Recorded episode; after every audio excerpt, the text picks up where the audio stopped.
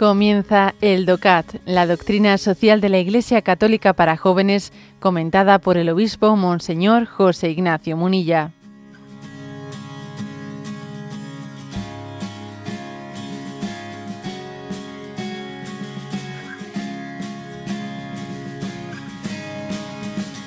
Número 245.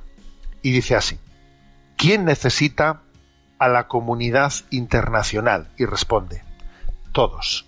No obstante, cada país depende en diferente medida de la comunidad internacional, mientras que los países más desarrollados la necesitan para poder cerrar acuerdos económicos con mayores garantías o para lograr acceso a las materias primas, y no necesariamente para garantizar una mejor vida a sus ciudadanos, esto último es justo para lo que los países lastrados por el subdesarrollo necesitan una cooperación de este tipo.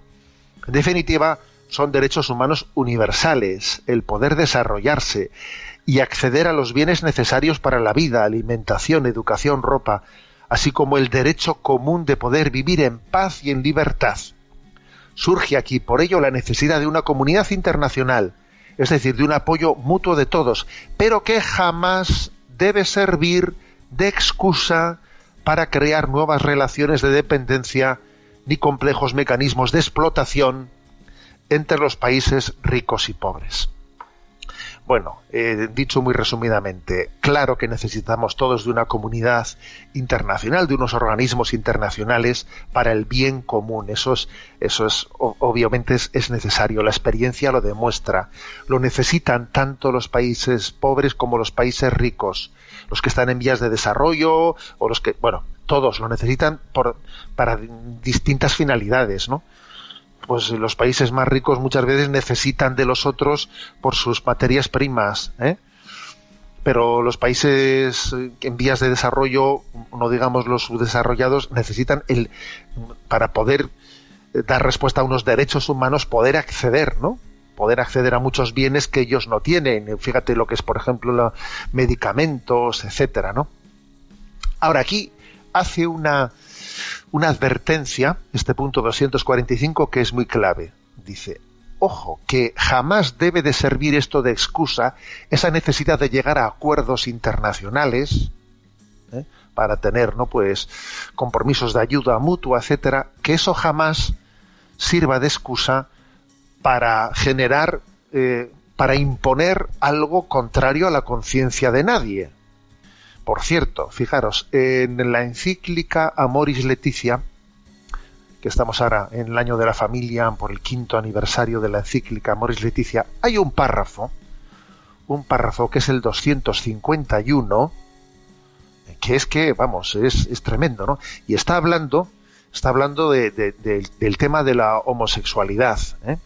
Ese es el contexto del párrafo, en el que luego entra a hablar el tema este al que nos referimos hoy. Pero el contexto es el que, bueno, oye, pues la Iglesia Católica tiene la visión, la visión que tiene al respecto ¿eh? de la homosexualidad y pide, obviamente, pide que se respete su derecho a, a defender, a proclamar, bueno, pues lo que, lo que la visión cristiana dice sobre la homosexualidad, ¿no?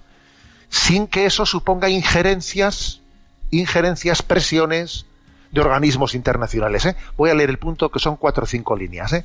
251. Dice, los padres sinodales han hecho notar que los proyectos de equiparación de las uniones entre personas homosexuales con el matrimonio no existe ningún fundamento para asimilar o establecer analogías, ni siquiera remotas, entre las uniones homosexuales y el designio de Dios sobre el matrimonio y la familia. Bueno, esto es lo que, lo que dice la doctrina cristiana. ¿eh? O, sea que, o sea que no podemos en absoluto eh, equiparar unas uniones homosexual, que por eso precisamente la Santa Sede pues recientemente dijo que no se podía bendecir, ¿no? Pues bendecir unas uniones homosexuales, por lo que dice aquí de que no existe ningún fundamento para asimilar o establecer analogías, ni siquiera remotas, entre las uniones homosexuales y el designio de Dios sobre el matrimonio y la familia. Y ahora dice, es inaceptable que las iglesias locales sufran presiones en esta materia y que los organismos internacionales condicionen la ayuda financiera a los países pobres a la introducción de leyes que instituyan el matrimonio entre personas del mismo sexo. Tú fíjate lo que dice aquí. Y es justamente lo que está hablando ¿eh? El, este punto 245 del DOCAT. Cómo existe una, eh, un abuso a veces en determinados acuerdos internacionales, si tú quieres tener derecho a tener acceso a no sé qué ayudas humanitarias, tienes que introducir una legislación favorable al aborto. ¿Eh?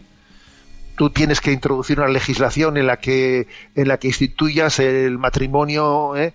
Eh, igualitario, no sé qué, entre personas del mismo sexo. Y si no, y si no, no y si no, no te vamos a dar ¿eh? si no, no vas, a, no vas a poder firmar ese acuerdo internacional en el que tienes un derecho a unas ayudas humanitarias. Esto está ocurriendo ¿eh? y está explícitamente dicho en Amoris Leticia, que es una perversión de lo que es la comunidad internacional, claro. ¿eh? Es una, perversión de, de, esa necesidad de, solidaridad entre es, es, servirse, ¿no? Es pervertir la solidaridad solidaridad a cambio de ideología. Si tú no respondes a mi ideología, entonces seré solidario contigo. ¿eh?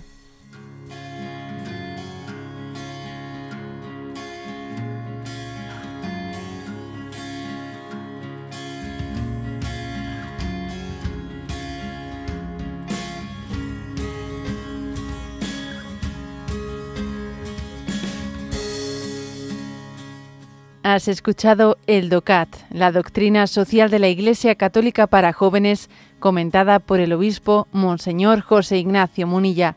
Encuentra todos los audios en radiomaria.es.